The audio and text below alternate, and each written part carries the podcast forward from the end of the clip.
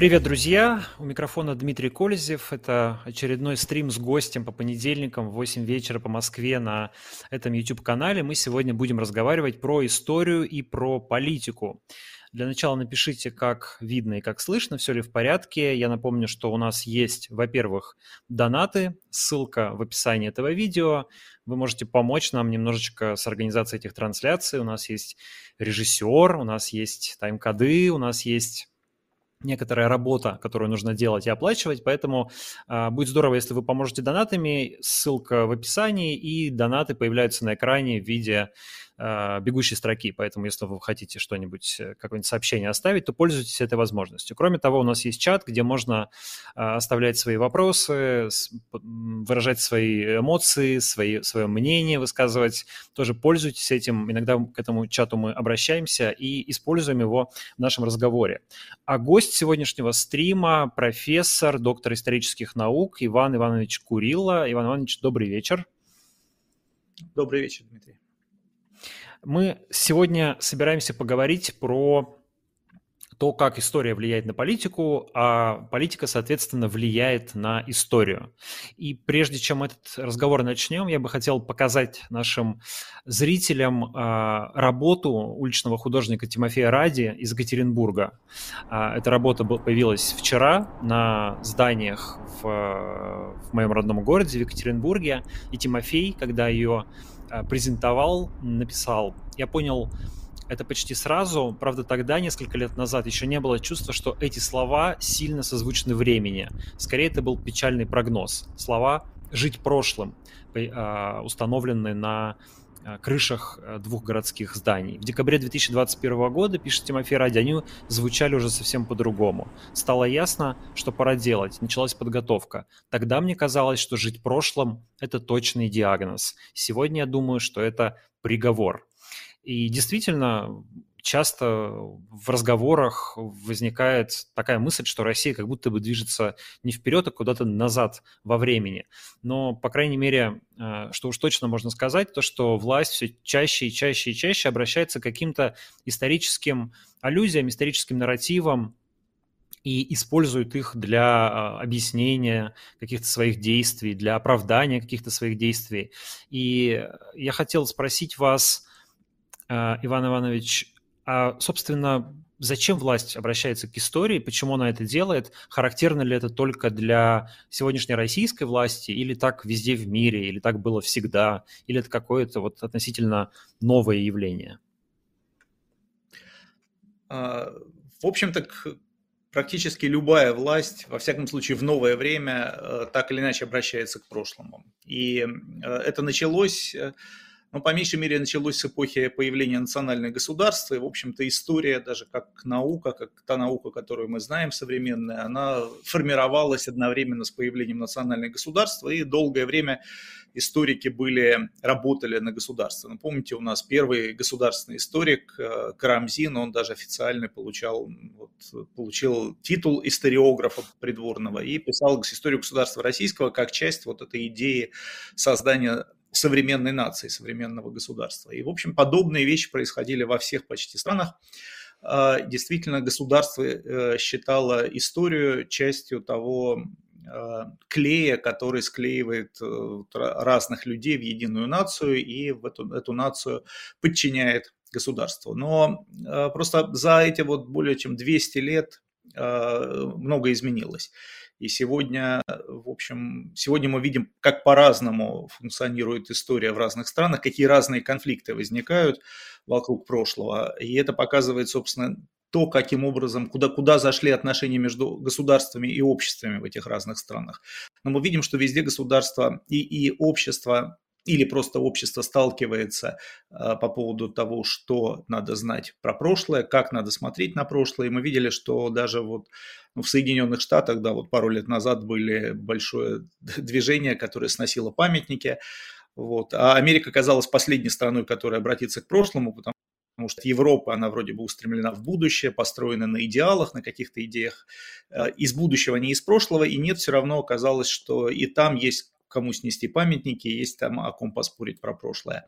Вот. Но отличие вот американского примера, извините, что с американского сразу начал, как американист, он первый приходит на ум, а отличие американского от нашего а, состоит как раз в роли государства. То есть там получилось так, что и защищают памятники, и сносят памятники а, активисты, ну или локальные общины, или местные власти в лучшем случае, но не там федеральное правительство. В России же, как правило, споры вокруг прошлого затеваются с самого верха, вот, а государство уже тут либо... То есть государство что-то предлагает или навязывает, вот, а общество ну, либо принимает, либо пытается сопротивляться, но вот сил у нашего общества, как правило, немного. Каким образом государство выбирает э, какие-то исторические сюжеты или какие-то исторические нарративы, потому что история же очень многообразна, можно в ней найти очень разные иллюстрации, очень разных мыслей. Ну да, так э, вот вопрос, э, сейчас про какое государство мы говорим, про российское? Вот, про российское, про да, давайте говорить про российское. Потому что хочется привести, ну, ладно, без каких-то еще примеров не обойдешься, но, конечно, про российское. Э, российское государство прежде всего хочет найти, то есть оно использует а, историю примерно так, как ее использовали э, в эпоху становления национальных государств. То есть от истории, от прошлого нужны примеры, примеры, которые позволяют говорить с современным обществом на языке прошлого. То есть нужны примеры, кто был героем, а кто был предателем. Нужны четкие черно-белые примеры, причем эти примеры должны иллюстрировать так, э, такое прошлое, которое с неизбежностью вело к сегодняшнему дню. То есть сегодняшний день должен быть кульминацией всего там тысячелетнего развития страны, и сегодняшний день должен оправдывать каким-то образом и, или оправдываться всем прошлым, которое, которое э, ему предшествовало.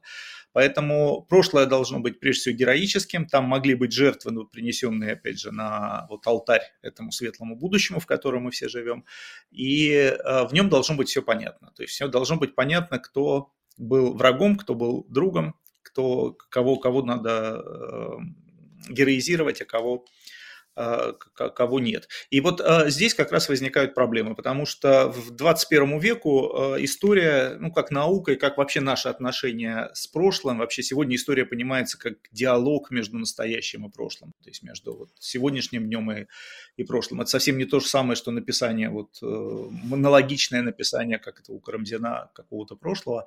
Вот. А раз это диалог, то диалог может вести от, всего, от имени сегодняшнего дня не только государства, но и, в общем-то, любая общественная группа, группа, любые как бы, социальные группы, любые регионы, если там можно поделить, э, или макрорегионы, которые несколько государств определяют. И оказывается, что у каждой из этих групп свои вопросы к прошлому. И они из одного и того же прошлого вытаскивают разное. И один и тот же герой может оказаться для кого-то героем, для кого-то предателем, для кого-то палачом. И вот здесь возникают конфликты, потому что государство хочет однозначности, государство хочет, чтобы все было так, как, э, так чтобы это прошлое можно было однозначно использовать, сказать, вот приравнять э, какую-то фигуру в прошлом к Э, сделать ее символом чего-то, символом героизма или символом предательства, да, или символом самопожертвования. Вот. А когда вопросов много, то, конечно, любой человек из прошлого возникает вот в разных э, в лучах разного, что ли, света и оказывается э, не, ну, как бы неоднозначным. И вот эта неоднозначность очень на самом деле тревожит или там вот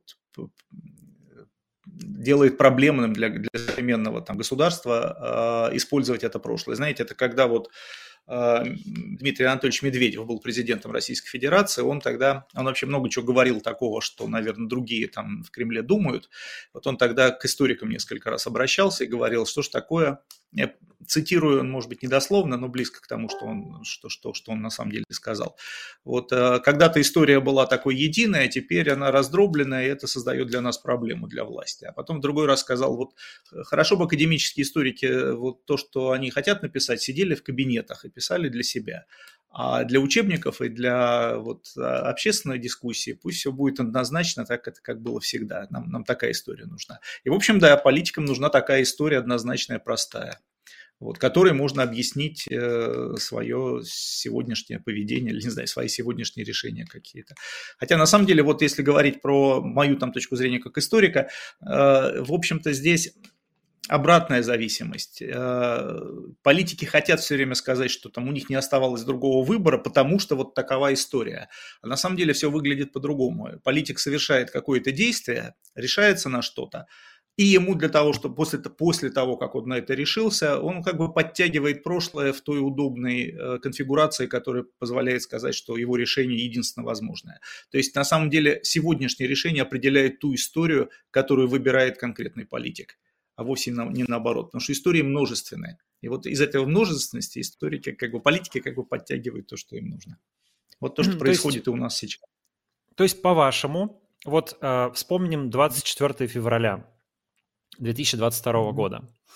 А, вот эта знаменитая лекция Владимира Путина, историческая практически лекция, которой он объяснял а, начало специальной военной операции в Украине. То есть, э, с вашей точки зрения, не то, чтобы он вот как-то вот начитался истории, а, не знаю, там, Мединский ему какую-то вот сформировал историческую картину, и, и он таким образом пришел к выводу, что нужно начинать войну, а он по каким-то причинам начал войну, а по, и как бы задним числом подобрал под это исторические факты.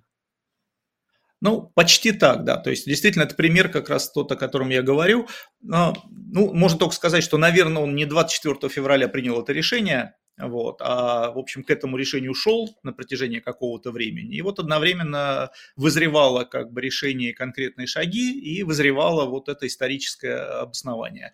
А, только поймите меня правильно, я не хочу сказать, что человек вот э, специально сидит и манипулирует. Может быть, и такое бывает. То есть люди иногда искренне верят в то, что вот та история, которая им позволяет себя чувствовать правыми в, сегодняшних, в своих сегодняшних поступках, что она действительно единственно возможная. Как правило, это означает, что у человека нет э, ну, настоящего гуманитарного э, не знаю, образования, представления о том, как устроен, как устроен вот, э, мир э, прошлого, мир языка нашего, вот, ему кажется, что вот та, то прошлое, которое лучше всего обосновывает его сегодняшнюю решимость, единственно возможное, а все остальные это фальсификации или или враги там придумали. Вот. Но это не обязательно вот прямо, вот как раз в случае с, там, с Мединским, он-то, мне кажется, понимает, что он манипулирует. А вот в случае с Путиным я не уверен, что это вот, что он манипулирует в этот момент. Он, я думаю, что, может быть, искренне верит, что вот та история, которую он нам всем рассказал накануне, да, 24-го, это вот самая правильная история, или единственная правильная история, и она действительно развязывает ему руки. Но, повторюсь, вот э, вера в эту, или вот то, как он пришел к этой версии истории и его решение, собственно, э, которое он осуществил 24 февраля, мне кажется, это взаимосвязанные вещи. Это одновременно формировалось как-то в голове, и история подтягивалась под то, реши, под то решение, которое вызревало самостоятельно. Но не э, совершенно уверен, что вот эти политические решения, они не то чтобы в этом прошлом диктовались. Это не так работает. Не, не то, что вот мы как бы, если бы мы рассказали про другую картину прошлого, то вот ничего бы не случилось. По-моему, это все вот не, не совсем так. А вы, когда слушаете Путина на разные исторические темы, ну, там, украинский, э, украинский сюжет или вот сейчас недавнее обращение к Петру Первому как какому-то э, какой-то какой-то модели, которой вроде как Путин хочет соответствовать по каким-то причинам, не очень, не, не очень пока понимаю вот этот а, вот эту историю, но вы, вы как историк слушаете, а, у вас э, вы ловите Путина на каких-то ошибках, передергиваниях, искажениях, или как бы в целом он корректен?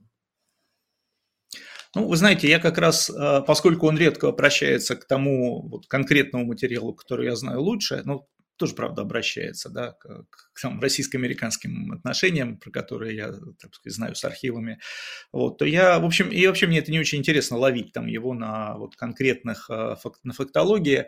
А мне интереснее то, что он обращается к разным э, деятелям и к разным моментам, и вот э, поскольку уже больше 20 лет приходится за этим следить, то мы можем вспомнить, что в качестве таких моделей, на которые вот Путин вроде как ориентировался, был когда-то Столыпин, если помните, был, то есть человек-реформатор, да, которому нужна была, нам не нужны великие потрясения, нужна великая Россия. Сейчас вот явно, что уже это забыто, и потрясения нам оказались более нужны, да, чем великая Россия. Это совершенно вот то, что происходит в этом году, очевидно, прям противоположно тому, что как бы пропагандировал устами, э, цитатами из Столыпина Путин там, 15 лет назад. Вот. А одно время его сравнивали с Франклином Рузвельтом, и ему это тоже явно нравилось. Правда, вот э, были, моменты, это когда э, отношения с Соединенными Штатами были, конечно, гораздо лучше, чем сейчас. Было время, когда э, в речах звучало много э, про средневековую историю, да, вот тот самый князь Владимир, который крестил Русь, и вот после того, как на Памятник, которому поставили, поставили, да, у Кремля. Да, памятник, это тоже был период увлечения, по всей видимости, такой вот Древней Русью.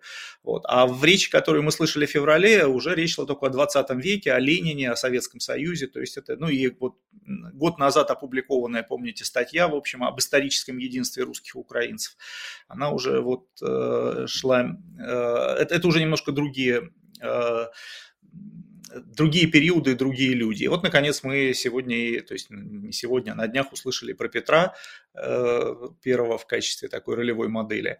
Э, кстати, Петр мне пришел в голову очень вскоре после вот 24 февраля, потому что я даже где-то написал, по-моему, в Фейсбуке, что все-таки вот наши учебники, которые Петра рисуют как человека, решавшего исторические задачи э, русских, там, русской государственности, вот выход к морю, который все зубрят для экзаменов, вот Петр решил задачу, историческую задачу выходу к морю.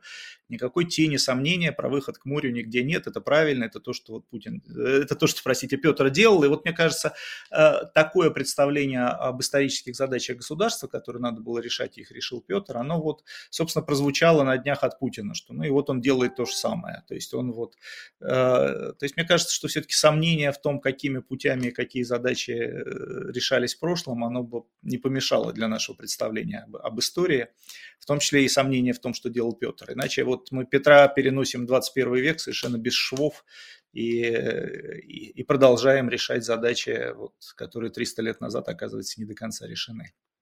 Я понимаю, что это не, не ваша специальность, э, Петровская эпоха, но вот тем не менее, а, действительно, Петр в основном ну, с таким очень как бы жирным знаком плюс, а, преподается он в школе, по крайней мере, в университете уже чуть сложнее, но все равно такая фигура как бы а, скорее позитивная в российской истории.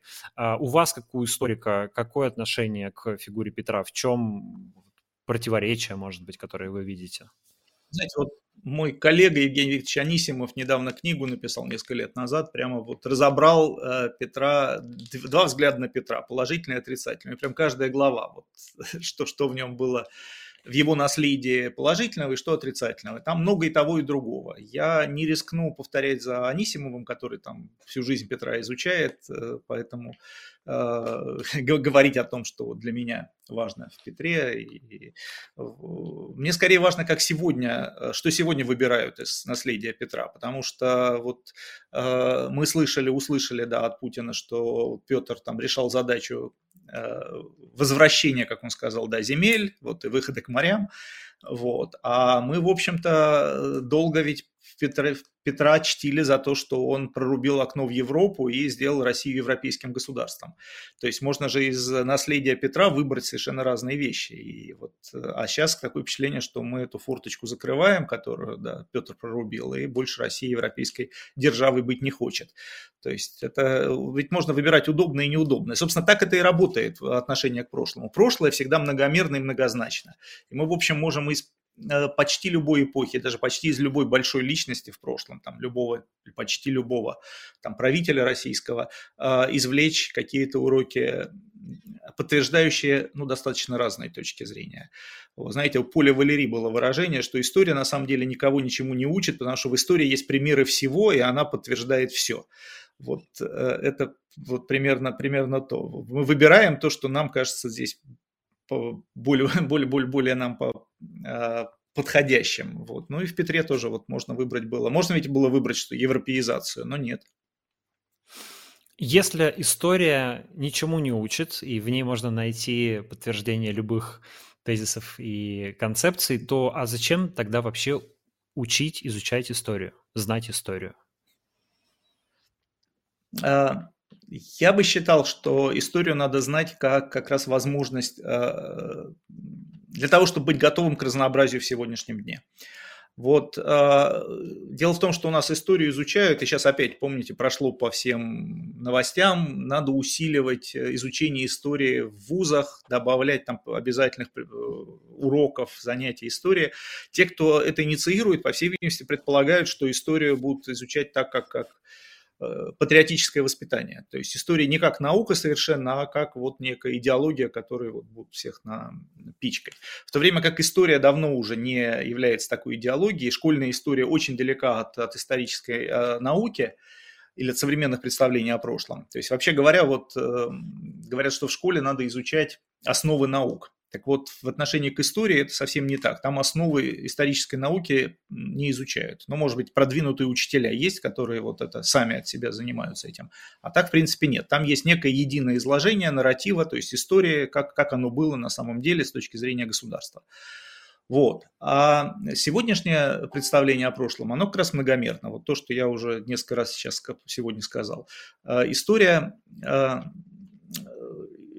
в истории можно найти если ты задаешь прошлому э, значит, вопросы, то э, задаешь э, эти вопросы от имени, ну, конечно, сам задаешь, но всегда человек, который эти вопросы задает, историк или там политик даже, он, в общем-то, представляет какую-то группу. Можно задавать эти вопросы от имени государства, как это было раньше, можно от имени каких-то меньшинств, можно написать про историю от имени угнетенных. Знаете, вот опять же в Америке вышел очень популярен, там, вышедший 40 лет назад том э, «Народная история США», даже, кстати, на русский язык переведенный, где вся история США написана с точки зрения тех, кто проиграл на каждом конкретном этапе. То есть с точки зрения рабов, с точки зрения ирландских там, переселенцев, с точки зрения тех, кто был там, рабочих, которых, забастовки которых были подавлены. И это тоже возможная история. Она же не, она не делает неправильную историю государства, но она делает ее, э, ну, по меньшей мере, одной из.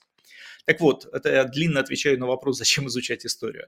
Так вот, изучать историю надо примерно так, чтобы там была видна и история и, и пусть история государства, и история тех, кто от государства пострадал, и история э, там большинства, и история меньшинств, и история там доминирующей этноса и тех, кого этот этнос подавлял.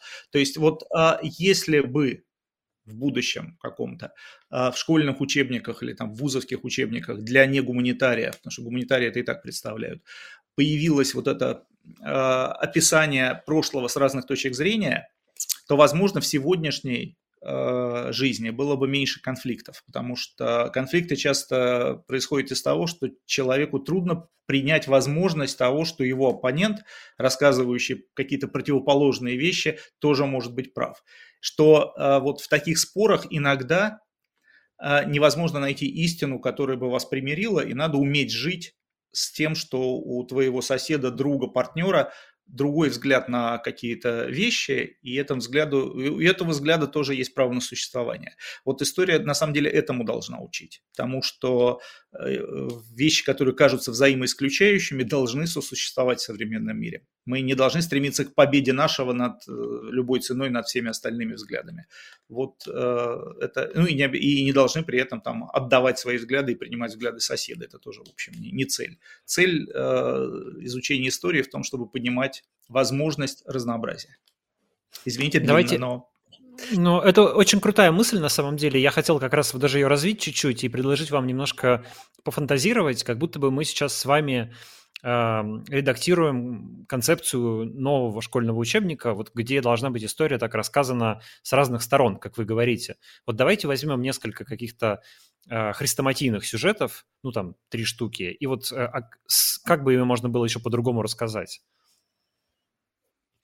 Ну, хрестоматийные какие? Ну, у нас самые, наверное, трудное прошлое, о котором мы, да, вот больше всего говорили весь 20 вторую половину 20-го, начало 21 века, ну, вот сталинская эпоха, например, да, у нас же есть большой спор о том, вот Сталин существует. Там есть сталинисты, которые говорят, ну, при Сталине была великая держава, подготовили там полеты в космос, э, победили в войне, вот. И есть, конечно, рассказ о том, что, в общем-то, при Сталине была репрессивная тоталитарная машина, которая убивала людей, сотнями тысяч, да, ГУЛАГ э, и репрессии.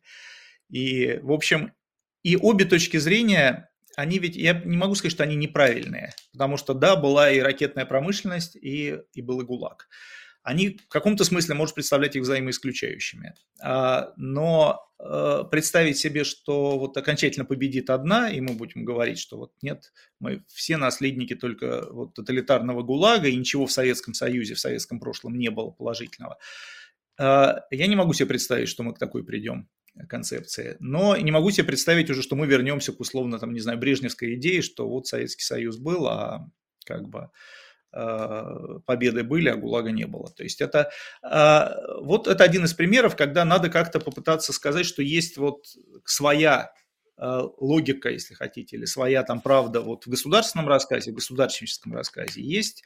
И это не то, что одно другое как-то вот, что можно взвесить и сказать, что стоили ли те победы тех жертв. Нет, не стоили. Но это не ответ, который как бы, который требуется для для понимания прошлого. То есть это не, не, не про то, э, вот, э, это частично про то, конечно, то есть можно заводить разговор о том, что никакие победы не, не должны там обеспечиваться сотнями тысяч погиб, загубленных собственных граждан. То есть это само собой разумеющееся, да. Вот. Но э, с другой стороны мы не можем говорить, что вот э, там отказаться, ну, условно, от, от, от нашего, там, от гордости Советского Союза покорения космоса, да, вот потому что он был сделан на костях там частично. То есть нельзя, нельзя так говорить. Оказывается, что мы э, попадаем в ловушку того, что отрицая сталинизм, мы отрицаем весь Советский Союз а это там поколения, которые жили, мы слышим, я не знаю, вот любит на эту тему выступать э, Дмитрий Быков, да, он, помните, он защищает Советский Союз периодически. Я там, ну, не во всем, я бы сказал, с ним согласен, или там во многом, может быть, не согласен, но я понимаю, что он хочет сказать, как мне кажется. То есть, да, э, мы не можем выбросить 70-80 лет э, жизни государства, два или три поколения, которые там прожило, и сказать, ну вот они пострадали и, и, и все, то есть они там только жертвы. У них тоже были достижения, у них тоже были. И вот это трудно, э, как правило, трудно бывает примирить, потому что оказывается, что вот две разных России, которые, две разных истории, которые, которые как-то сосуществуют. Это вот такой пример из тех, которые наиболее боль, больной. Я вот даже сейчас говорю и чувствую, что я, может быть, кого-то задеваю, не хочу никого задеть, я пытаюсь этим объяснить на самом просто болезненном для, для нашего исторического понимания примере. Вот, ну или там уйти дальше в прошлое, можно легко там про 19 век поговорить, про Александра II, про, я не знаю, генерал э, Паскевича, который, вот помните такого генерала Паскевича из русского учебника? Не помню. Нет, вот был такой, который в наших учебниках есть как человек, который подавил восстание венгров в 1849 году. То есть понятно, что он у нас там во главе корпуса. Николай I отправил корпус э, там, русской армии для того, чтобы он подавил восстание, революцию в Венгрии в 1849 году, и генерал Паскевич подавил венгерское восстание, за что его, конечно, плохо помнит в Венгрии. И, в общем-то, в наших учебниках он тоже как таких, э, учебник еще, которые в советское время впервые писались, написан как подавитель этого восстания. Потом вы приезжаете куда-нибудь в Армению, в Ереван, и видите, что там, в общем-то, Паскевич – это очень положительный герой, потому что вообще-то ее полный титул там, князь Паскевич Ереванский, потому что он когда-то Ереван освободил от э, Персии и вообще там вот пришел с русской силой на Кавказ и защитил единоверцев от, от мусульман. И э, как бы тот же самый человек поворачивается какой-то другой стороной. Ну или там Суворов, которого мы можем увидеть. И опять, одно не истребляет другого. Мы не можем, э, ну по отношению, если мы хотим оценить какого-то человека и сказать, вот мы его все-таки куда, к, к, в ад или в рай. Если мы тут э, судьи загробного царства, то мы должны, да, наверное, взвесить и сказать, чего там было больше. А как правило, все-таки в людях было а, и особенно если мы говорим не про отдельного человека, а про какие-то большие исторические а, конфигурации событий, а, институтов, которые возникали, то вот э, вся сложность, как правило, в, одном, в одну главу не уместится. Вот напишите одну главу с точки зрения тех, кто эти институты создавал, а в другую главу напишите мнение о них, тех, кто от этих институтов пострадал. И тогда это будет вот два взгляда, объемного взгляда. Вы никогда не примирите их, но посмотрите на то и на другое. Вы знаете, мне еще вот э, лично не хватает какого-то человеческого, что ли, измерения в рассказах про историю. То есть это всегда история государства в первую очередь.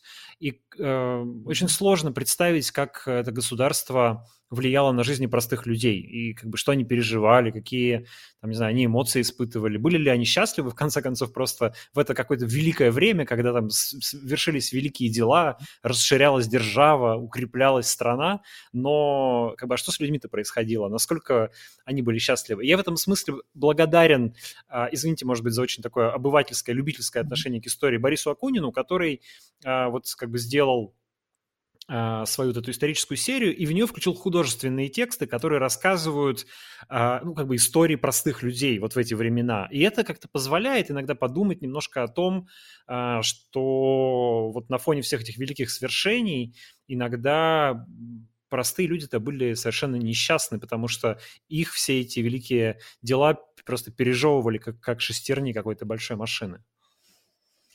Вы сразу несколько тем затронули, я попробую коротко отреагировать на все. Одна тема – это действительно про, про историю простого народа. Я упомянул Говарда Зинна. Это как раз вот народная история США – это попытка написать историю не государства, а тех, кто пострадал. В России есть свои примеры. Меня когда-то спрашивали однажды на какой-то конференции, неожиданно спросили как раз про Сталина и Петра. Сказали, ну вот Петр же, при Петре тоже много погибло людей, которых он для своих великих строек привлекал. Вот Санкт-Петербург строили, сколько народу погибло, а мы это не помним, помним его как вот э, реформатора. Может быть и со Сталиным так случится. И это, да, мой спонтанный ответ был, который я, в общем-то, считаю правильным. Вот разница здесь как раз в том, что у нас нет голосов тех, кто погиб при Петре. То есть это были вот крестьяне, от которых ничего не осталось, вот кроме, таки, кроме может быть, какой-нибудь статистики. А люди были грамотными. И у нас есть и голоса частично тех, кто погиб, и их близких, и, и те же протоколы государственной машины, допросов, и, и поэтому голоса эти уже не, за, не, не исключить. То есть мы слышим голоса тех, кто пострадал, и мы можем их историю вот с их глазами увидеть и восстановить. А историю глазами там крестьян, которых отправили строить Петербург, мы восстановить в таком же, в таком же виде не можем. То есть через их голоса мы можем только догадываться. То есть это вот вторая часть. Ну и про Акунина важно. Я, конечно, я как раз Акунина хотел привести в пример как человека, который э, в 21 веке отважился писать э, большой нарратив, то есть историю там от и до. То есть так, как Карамзин делал, потому что историки такого давно не делают. Историки как раз не делают э, нарратива, потому что они занимаются диалогом. Вот. Но Акунин а, не историк, потому а, что... Акунин не историк, да, пошел он смело, смело взялся за то, что историки, историки не делают, и вот. И историки это критикуют, я, собственно, сам критикую не могу. Но вот то, что вы сказали, на самом деле важно, что вот там еще и художественные книги, они вам позволяют, и вы читаете эти книги, то есть вот Акунина вы прочли, ведь наверняка же а профессиональных историков вряд ли возьметесь читать, которые про, про все тоже писали, может быть, гораздо более достоверно там, или более глубоко с точки зрения исторической науки. Вот. И здесь есть одна проблема, которая как раз в том, что э, историки с того момента, как они поняли, что нарратив это не наука, рассказ, перестали писать нарративы, они оказались менее востребованными. А кому нужна, вот, кроме чистых историков, э, та наука, которой они занимаются? То есть все равно востребованы... Сухие, нарратив... сухие факты без какого-либо, да, э, без какого-либо сюжета. Ну, не факт. То что, то, что делают историки, это не факты, то, что они достают, но, но, но нету вот запрос-то есть на, на связанный рассказ, на то, что из чего произошло. И когда историки говорят, ну что все сложнее, что мы как бы из каждого дня там видим по-разному эту причинно-следственную связь, что они не проходят, потому что людям все равно нужен какой-то связанный нарратив. И вот здесь э, это большая проблема, там, э, которая вот в понимании того, э, как, как выглядит наше отношение с прошлым, как выглядит наше вот, взаимодействие с прошлым и, и чем занимаются историки. И может быть проблема в том, что у нас историки гораздо меньшей степени ну, такие публичные фигуры. Вот есть Франция, такая классическая для любого историка страна, в том смысле, что там историки всегда там, с 19 века занимали какие-то видные места в общественных во всех дебатах. То есть историк во Франции – это всегда человек, который, который на виду это тот, который какие-то вот, э, комментарии или какие-то книги, которые он печатает, печатает не для узкого круга коллег. То есть это не монография на 200 там, или на, на 40 э, коллег, которые поймут, а это всегда книга, которую читает вся там образованная Франция. И это вот совсем не то, что у нас, может быть, у нас тоже получится к этому свернуть, но учитывая, какую, какие усилия государство вкладывает в то, чтобы вот история стала, вошла в жизнь каждого человека. Может быть, историков начнут когда-то слушать, но пока вот нет. Ну, есть примеры, э, мне кажется, профессиональных историков, которые выпускают книги для широкого круга. И это и вы, например. А, и мне вспоминается Олег Хлевнюк, который выпустил, ну, кажется, вполне такую э, корректную с исторической точки зрения, при этом э, для широкого читателя книгу о Сталине. Да, совершенно верно. И, э, и Анисимов, упомянутый мной, всегда писал так, что его было интересно читать. И, э, э, но буквально в последние годы мы видим, что появились некоторые ну, сознательное движение в этом направлении. Вот издательство НЛО, да, новое литературное обозрение, запустило серию «Что такое Россия», где как раз историки профессиональные пишут книги, на, нацеленные на, вот, на широкого читателя, что называется. И в каком-то смысле вот наша э, созданная в 2014 году и в этом году приостановившая свою деятельность вольно-историческое общество ставило своей целью вот, попытаться дойти до, э, до людей. Э, это все э, и, и вот отдельные историки, конечно, смотрят на, на это и пытаются найти. Издательства, не только НЛО, но и другие издательства стали обращаться к историкам. То есть действительно поворот такой исторический у нас на глазах происходит. То есть не только он не только из Кремля исходит, но и запросы, понятно, издательства отражают запросы читателей, то есть у читателей запрос на это есть.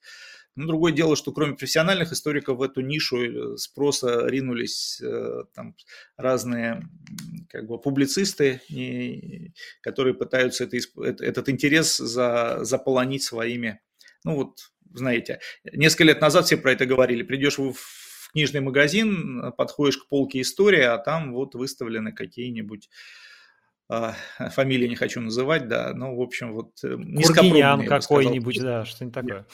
Ну, вот, да, Старик там есть, я не знаю, Гоблин, да. вот известный Пучков. Это вот целая серия людей, которые пишут очень много якобы про историю. Но вот, вот этого, надо их разбавить хоть чуть-чуть. Скажите, я вот э, как раз хотел спросить, а как э, человеку, который не является профессионалом, э, вот как ориентироваться во всем этом потоке текстов? Хочу я э, раз, начать разбираться в истории или разобраться чуть лучше, чем разбираюсь сейчас как понять, кто ангажирован, кто не ангажирован, кого читать? Естественно, у меня, как у обывателя, нет возможности изучать э, там, источники или читать монографии. Вот хочется прийти в книжный магазин и купить что-то такое, что было бы, ну, как-то ну, не знаю, адекватным, каким-то более или менее объективным, трезвым, не знаю, какими словами назвать. Э, чего делать?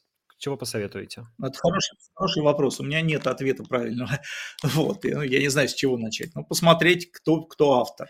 Все-таки, если автор э, работает, например, преподает в хорошем университете, то больше шансов, что он э, ну, профессионал.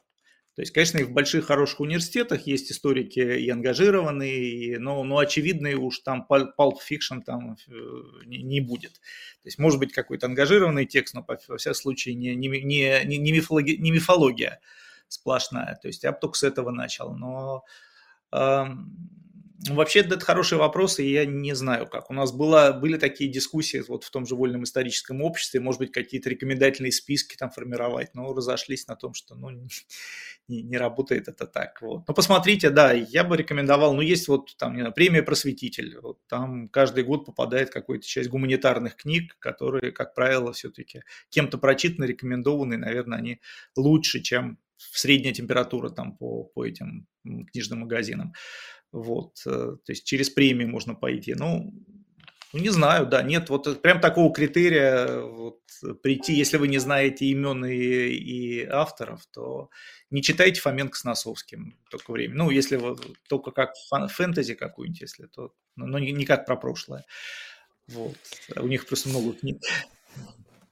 Возвращаясь э, к Путину, вот у меня лично ощущение, я не знаю, согласитесь вы со мной или нет, я как-то даже хотел написать про это статью какую-то, но пока не могу сформулировать, что Путин вот вообще человек, как бы перечитавший учебников истории. То есть мне, у меня такое ощущение, что он как бы мыслит вот категориями, ну, как бы каким я останусь в истории, и он себя, и он, а, при этом его представления сформированы скорее там Карамзиным или скорее вот таким условно советско-школьным курсом истории, значит, где тот, кто укреплял и расширял государство, тот молодец, значит, а кто э, Э, ну, а, а все остальные, в общем, что-то не то делали. А, как вам представляется, Путин кем хочет войти в учебники истории и кем он в них войдет на самом деле? Я обычно не, не особенно готов рассуждать про то, что в голове у Путина все-таки. вот. А, я бы, знаете, как наблюдал, вот еще лет 10 назад, даже меньше, там, в 2014 году, я где-то отметил, что есть разница между тем, как однажды Ельцин собрал историков, и вот как с историками разговаривает Путин. Ельцин буквально собрал историков, был такой момент, мемуары у кого-то, и задал вопрос, ну расскажите, что про нас будут писать учебники истории. То есть прямо у, Ельцина был такой вопрос. А Путин такое время, так, такое впечатление создается, что собирает время от времени историков и пытается им указать, что надо писать в учебниках истории. То есть вот не, не спрашивает историков, что будет, а вот он пытается сконструировать, сформировать то, прошлое, которое или то настоящее, которое станет прошлым, и, и сразу с оценками. А, то есть такое впечатление, что он не очень верит в будущее, которое само будет оценивать. Вот. И, и буквально вот только то, что в этом году стало происходить, ну или с прошлого года стало происходить, вдруг а, заставило действительно подумать, что вот э, Путин задумался о том, о, о своем вкладе в историю, о том, что будет в учебниках.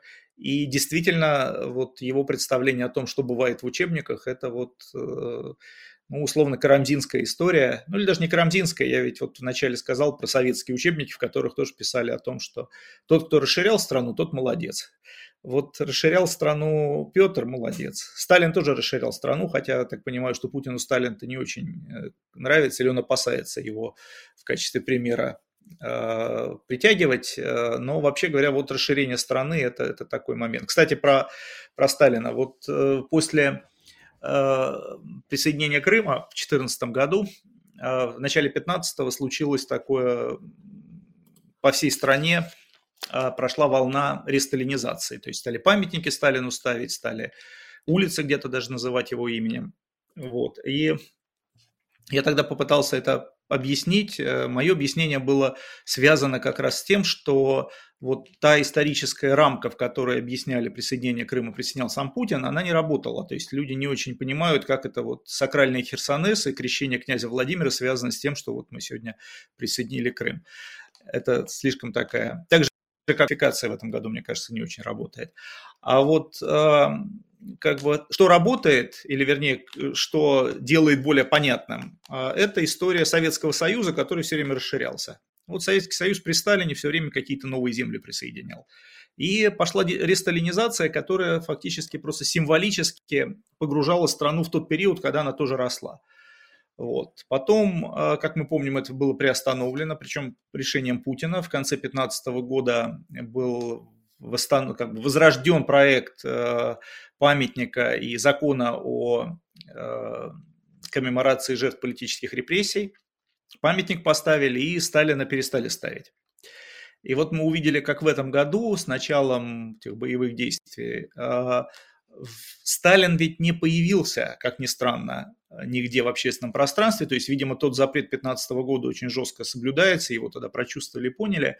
Зато стал проявляться, стали появляться флаги Советского Союза, и бабушка с флагом, и флаги, и Ленина там где-то восстанавливают. То есть все равно-то идея та же самая, что вот то, что происходит, это вот на уровне, на среднем уровне, это вот проваливание туда в Советский Союз середины 20 века. Э, как бы там, хотя Путин вот так это не говорил, он скорее скажет, что это к Петру провалились. Но Петр меньше работает, чем вот недавнее прошлое. Недавнее прошлое, оно все равно доминирует, вот система оценок, и поэтому люди выходят. Я на Бессмертный полк ходил в этом году и смотрел на э, поток людей, огромное число людей с флагами СССР в этом году вышли. Не было такого раньше. То есть именно это флаг именно, Советского... Это, не... это именно флаг Советского Союза, не знамя победы не знамя победы, флаг Советского Союза, серпом и молотом, вот именно. Ну и даже на некоторых написано «рожден в СССР». То есть в этом году прям очевидная такая вот фреймирования того, что происходит через Советский Союз. То есть для многих людей, для активистов, для тех, кто это поддерживает, их, я считаю, что их все равно меньшинство, но довольно большое меньшинство в стране. Вот для них это действительно восстановление СССР, как бы Путин не пытался сказать, что это что-то другое. И вот на этом уровне действительно э, идет обращение к тому прошлому. У меня действительно такой, вот очень плохо это все в голове укладывается, то есть я вспоминаю это обращение Путина, где он говорил, что там Ленин заложил бомбу замедленного действия, мы проведем, чего там, декоммунизацию, да, э, э, Украины. Э, и, да, и вроде бы в его как бы нарративе большевики это нечто плохое. А при этом в итоге мы видим действительно советские флаги, восстановление памятников Ленина, э, переименование там каких-то улиц в улицу Ленина обратно. Как это все укладывается? То есть ощущение, что какой-то один исторический, ну такой историографический, что ли, импульс был задан, а в итоге куда-то все в другую сторону немножко пошло. Ну да, примерно так и происходит. Вот это к тому, что та картина э, прошлого, которую нам транслирует э, Путин, я тут надо, конечно, сделать оговорку, что все-таки не до конца уверен, что он искренен и вот прямо говорит так, как думает, но вот то, что он транслирует и говорит, она не, не очень резонирует вот э, с теми активистами, там, не знаю, начальниками среднего уровня, там, командирами полков, которые принимают решение, вот, какой флаг поднять. И то есть, если в 2014-2015 году мы увидели, что вместо святого Владимира вытащили Сталина, то сейчас мы видим, что не Петра Первого, да, и там не денацификацию Украины, а вот в красные флаги пошли, пошли в ход. А, то есть э, здесь Путин все-таки не контролирует весь этот исторический язык. То есть он дал как бы отмашку на то, что мы уже не живем в той России, демократической России, как, как, как ее называли раньше, вот, что это уже какая-то другая страна. А вот какая другая страна? Это вообще вопрос идентичности. То есть мы опять все задумались, а кто мы такие? То есть вот такой вопрос был, когда распался Советский Союз. Вот, а кто такие мы? Э, русским очень сложно было, россиянам, жителям России было очень сложно этот вопрос ответить, в отличие, кстати, от жителей любой там постсоветской республики, потому что они начали быстро строить собственное государство. А россияне вот, ну, Россия, да, не, не очень понятно, что это была за страна, это вот э, не, не, так, не так очевидно, как странам, которые получили независимость. И вот э, вопрос, кто мы такие, он очень долго висел, и я так думаю, что удовлетворительно так и не был решен. А сейчас мы опять подвисли в этом вопросе, потому что, ну, очевидно уже, даже те, кто сумел ответить себе на этот вопрос в течение 90-х и там нулевых, сейчас понятно, что тот ответ уже не, не релевантен, не отвечает сегодняшнему дню, и мы снова встали перед вопросом, а кто мы такие? И люди, которые выходят с красным флагом, это они идентичность себе находят, вот ту, которая отвечает сегодняшнему дню. А тогда, раз мы уже не те россияне-демократы, значит, мы советские люди, мы Советский Союз восстанавливаем. Это на самом деле очень серьезный вопрос поиска идентичности. Вообще Путин это понимал, когда пришел, и помнится, он начал с того, что пытался идентичность там сконструировать сложным путем. Помните все эти флаг, гимны, герб из разных эпох, э, поездки там на Мамаев курган и обращение к э, Великой Отечественной войне, это все действительно работало на какую-то общую идентичность. Казалось, что вот Путин ее ищет и какими-то компромиссами находит. Но потом все это куда-то рухнуло лет 10 назад, и сейчас вот Э, идентичность снова в, в, в этих в обломках, в осколках, и в этих осколках люди находят вот что-то себе. Кто-то находит красный флаг среди осколков и считает, что это его правильная идентичность.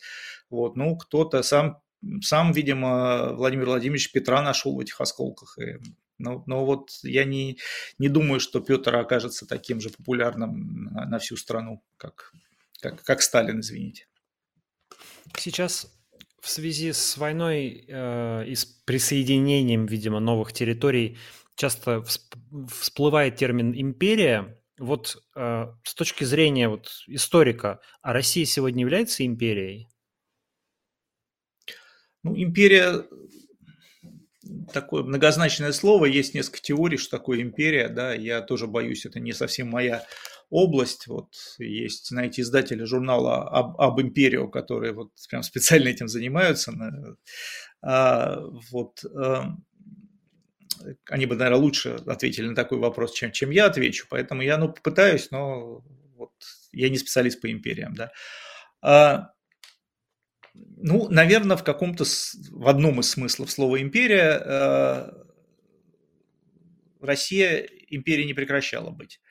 А, страна это не национальное государство одного, одной нации этнической, э, такой не была, даже после распада Советского Союза. В общем-то, эпоха национальных государств, как многим казалось, уже к 21 веку прошла, но вот распад Советского Союза, он вдруг стимулировал создание новых независимых государств. Казалось, что та эпоха, вот еще начавшаяся в 18 веке, продолжавшаяся она вот получила новое дыхание из-за того, что стали строиться национальные государства вот на соседних с Россией территориях. Россия, ну, некоторые люди считали, что это вот некая пост уже имперская, что Россия таким образом миновала какую-то стадию из империи, не став по-настоящему национальным государством, стала сразу постимперским каким-то образованием. Ну или что для России не обязательно стадия национального государства. С этим национальным государством особенно носились в России националисты, да, что вот давайте мы русское государство построим, но что, конечно, вызывало э, недоверие, страхи и, в общем-то, вполне справедливые. Вот. Ну вот, значит, надо как-то проскочить или понять, что национальное государство э, хорошо работает только в Европе, в западной, а вот в наших краях или там дальше к югу от нас никаких национальных государств быть не может. Такая тоже была идея. Значит, просто от империи к какому-то постимперскому образованию. Но постимперское это вот, я не знаю, то, что в Европе сейчас происходит. То есть Европейский Союз это уже не империя, но это некое постимперское объединение разных национальных государств. Россия вот э, не, к сожалению, не может или не хочет становиться чем-то, двигаться в направлении Евросоюза, да, а вот э, одновременно и национальное государство строит, и империю восстанавливает. Причем ту империю, вот, э, ну, советскую, если хотите, или досоветскую. Вот. Не все считают Советский Союз можно называть империей, но тут уж, мне кажется, очевидно, идеологически заряженное все-таки имперское государство. В общем, в общем, слово-то, понимаете, еще мы цепляемся за слова, которые сформировались в другие эпохи по отношению к другим, э, к другим образованиям. И национальное государство, и империя – это что-то такое из что хорошо работало, когда мы жили там в первой половине 19 века или даже во второй половине, описывали, что происходит. Сейчас прошло еще полторы сотни лет, мир развивается. То есть были, был мир до эпохи национальных государств, никто такого не знал и не понимал. Вот. А сейчас мир, ну, может быть, не после еще, но мир, который совершенно в другой какой-то конфигурации. И когда мы пытаемся вот эти слова из прошлого применить, думая, что мы делаем понятнее э, сегодняшний мир, мы на самом деле иногда затрудняем понимание. Вот. Когда мы говорим империя, применительно к стране в 21 веке. Ну вот, ну а в каком смысле империя? То есть вот все те черты империи, которыми описывались империи там 19 века, ну из них мало что осталось. Что-то осталось, но мало. Вот. Так же, как когда мы используем, ну, я не знаю, вот популярное фашизм, не фашизм. Тоже слово, которое применительно конкретной эпохе, где 20 веку возникло, оно означало конкретные вещи. Э, расширять его, использовать как ругательство просто, или там расширять на все авторитарные режимы – ну, теоретически можно, но э, понимание это не добавит, а наоборот э, усложнит понимание. Мне кажется, то, что происходит в 21 веке, надо пытаться новый язык выработать, объяснить то, что происходит сейчас на новом языке, который не, не использует вот э, заряженные, имеющие какие-то там коннотации моральные слова из прошлого.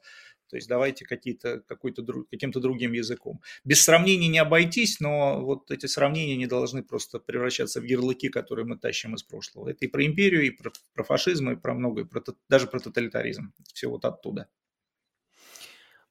Хочу еще немножко поспрашивать вас по, по вашей профильной теме.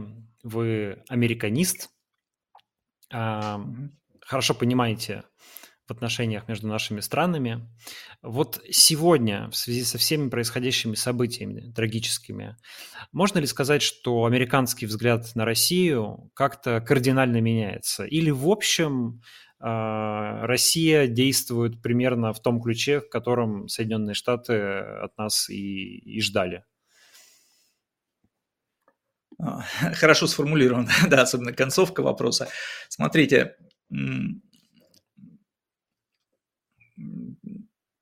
я изучаю э, российско-американские отношения, вот эти 200, больше, больше 200 лет отношений, поэтому, конечно, в прошлом видеть и периоды теплых относительно, дружеских даже отношений, и сотрудничества, и периоды конфронтации, и кризисов, конфликтов. То есть многое было. Сейчас один из самых, конечно, периодов в истории, ну, в принципе, сравнить есть с чем, да, можно сравнить там с я не знаю, с, с условно, я вот обычно говорю 52 год. Вот примерно сейчас у нас 1952 год, очень похоже. Ну, не очень похоже, но вот максимально похоже из всего а прошлого. А, что, а что было в 52 году между США и СССР? Почему именно 52-й? В 52 году э, отношения были, это как раз холодная война, первая холодная война на пике. Э, война в Корее происходит, где, в общем, фактически две страны. Это первое прямое военное столкновение двух блоков, да, вот с с десятками тысяч, сотнями тысяч погибших. То есть это э, в 1952 году из страны выслали посла Соединенных Штатов, объявили персону нон-грата. Такого когда не было ни до, ни после. То есть это вот э, история, когда э, максимально, что ли, за, заморозились отношения, были, были, наверное, самые низшие точки за все время дипломатических отношений. Вот. То есть, ну, в принципе, было, да. Дело тут в том, что в дополнение к тому, что делает там российское государство или там что делает американское государство, в наших отношениях всегда была очень велика а, составляющая, внутренняя составляющая, внутриполитическая. То есть всегда для, а, для российских политиков и для российского государства Соединенные Штаты всегда присутствовали во внутреннем дискурсе как вот как важный аргумент, как важный фактор, как важный какой-то вот э, конкурент, что ли, за определение, что такое хорошо, что такое плохо. А в Соединенных Штатах Россия тоже всегда присутствовала, ну, всегда последние сто лет присутствовала, больше, чем сто. То есть до холодной войны все это началось. Тоже как пример чего-то такого важного, но чужого. То есть как э, синоним не американского или чего-то такого, что в Америке быть не должно. Это вот то, что конструктивисты называют «мы друг для друга были конституирующими другими». И, конечно, все это в период вот кризиса такого, как сейчас, оно усиливается. То есть в дополнение к тому, что на самом деле есть конфликт э, международно-дипломатический, вот он ложится на то, что вот, ну, мы же давно ждали. У нас же вот уже несколько поколений мы формировали язык, который описывает другого как врага, как того, как там, демонизирует, черной краской мажет. И вот сейчас они подтвердили. Причем в России пропагандисты это про Америку говорят, а в Америке, конечно, сам Бог велел сейчас э, Россию такой черной краской мазать. То есть вот от России ничего другого и не ждали, как вы сказали.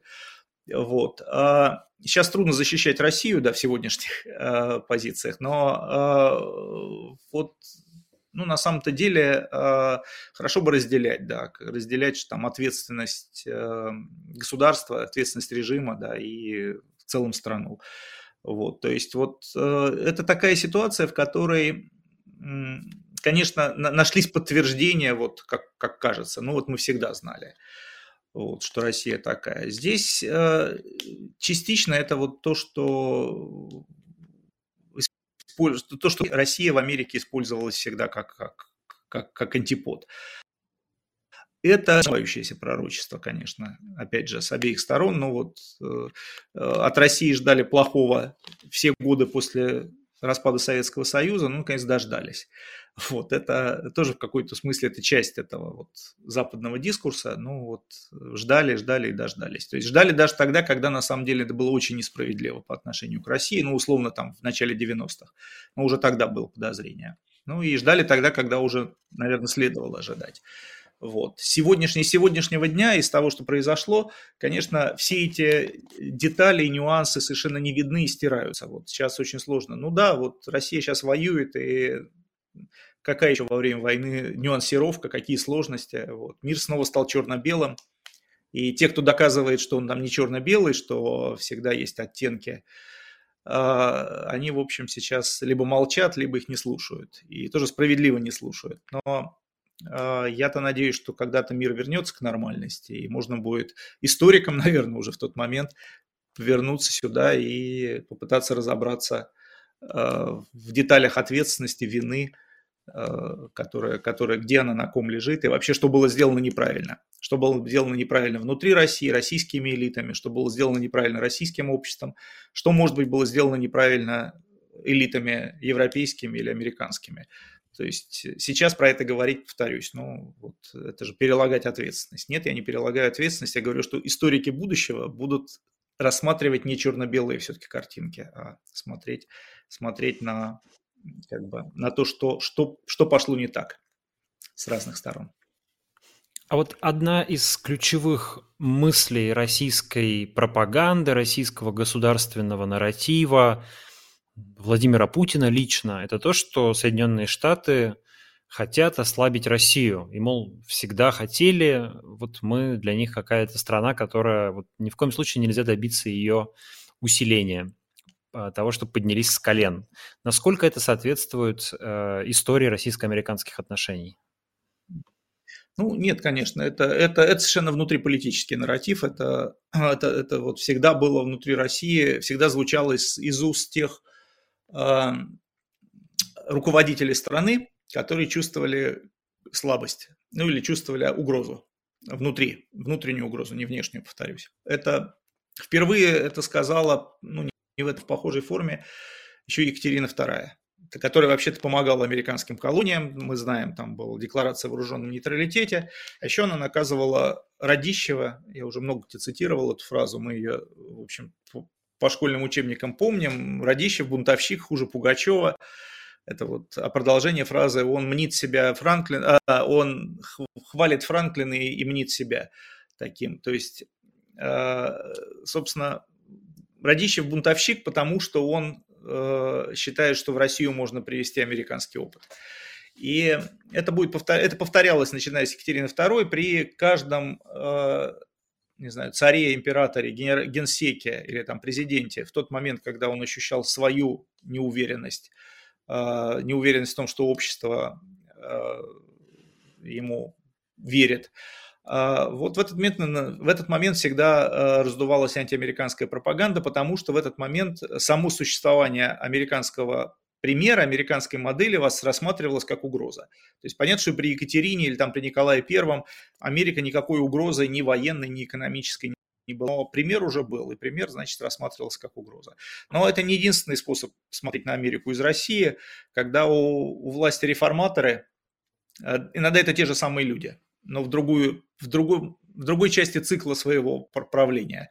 Когда они реформаторы, то на Америку смотрят как на источник инноваций, на модель для экономического развития, на модель, там, откуда можно э, купить, позаимствовать или, как то президент говорил, цап-царапнуть да, э, какие-то полезные вещи. То есть Америка оказывается вот э, источником инноваций и улучшений. Это тоже взгляд на Америку. Ну и, конечно, есть взгляд революционный, которые говорят, что Россию надо переустраивать, и американская модель может быть полезной, когда мы думаем там, о прекрасной России будущего, как они Радищев думал о прекрасной России, декабристы думали о прекрасной России будущего и переводили американскую конституцию. То есть это вот тоже из поколения в поколение оказывается, что революционерам Америка Америка оказывается важным источником вдохновения. Собственно, поэтому, вот возвращаемся к первой точке, поэтому государство в такие моменты усиления революционных настроений боится Америки еще сильнее.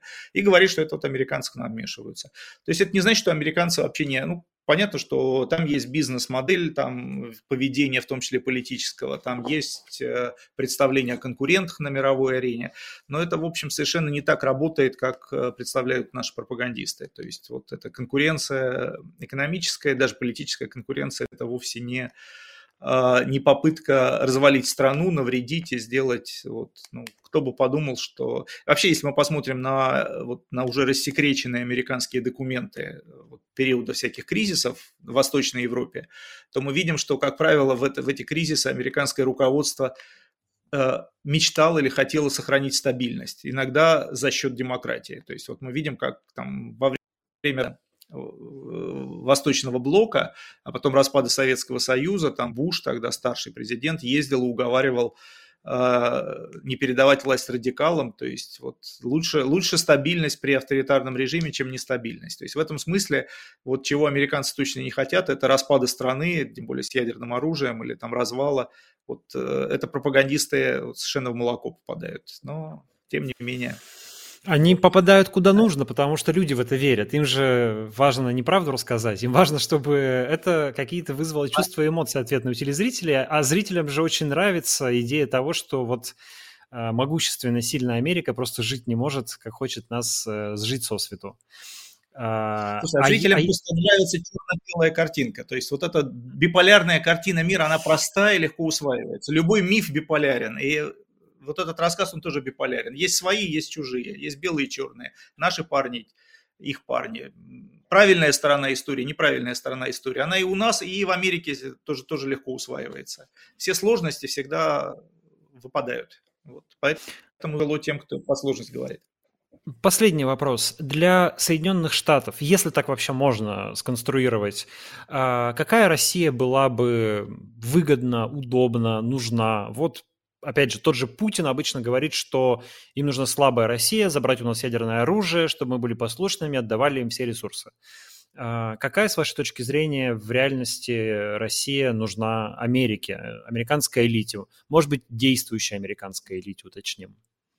Не, ну вы, вы мне задаете вопрос, как будто я американская элита, да? Я, э... Ну, вы, вы изучаете отношения, вы должны ну, представлять. Да, хорошо, я, смотрите, во-первых, нету единой такой Америки, единой элиты, и мы знаем, что там одна из проблем-то заключается в том, что президенты сменяют друг друга, и то, что один даже честно хотел от России, его сменщик может не хотеть. Знаете, когда э, Рузвельта сменил Труман, даже из той же партии, да, его вице-президент, то отношение к Советскому Союзу резко изменилось. То есть то, что во что верил Рузвельт и чего хотел добиться Рузвельт, Труман в это не верил, добиваться не хотел. Уж не говоря там о переход от Обамы к Трампу, от Трампа к Байдену, тут вообще вот э, все меняется. То есть говорить, что есть некая единая э, политика по отношению к России, там, продолжающаяся многие десятилетия, неправ, неправильно. Это, кстати, знаете, Таквиль когда-то заметил, что проблема демократии, э, демократической внешней политики состоит в том, что некому планировать на десятилетия. Вот хорошо монархиям, там аристократы какие-нибудь, они из поколения в поколение сидят на этих постах министров и э, послов, и могут какие-то интриги плести на протяжении там многих десятилетий. А в демократии все меняется через 4 года, и э, вот ничего долгосрочного нельзя запланировать. Поэтому я как бы, насколько представляю, нет какой-то долгосрочной стратегии, чего бы Америка хотела сделать с Россией там, или чего бы хотела от России. Я думаю, что э, американцам, как мы знаем, вообще э, хотелось бы торговать прежде всего. Все-таки нация это больше торговая, чем военно-промышленная, несмотря на все наши представления о ней. И поэтому, если бы Россия стала торговым партнером, надежным, то это бы очень было полезно, да, Соединенным Штатам. Ну, Китай же стал в какой-то момент, а уж на что, казалось бы, Китай там 40 лет назад был э, враждебным, неразвитым и неинтересным.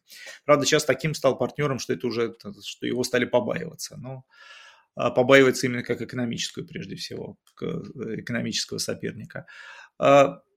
Посмотрите на... Э, то есть я не, не, э, не знаю, конечно, в США тоже есть э, там военно-промышленный комплекс, которому, может быть, вот такая Россия, как сейчас, как, как раз нравится больше всего.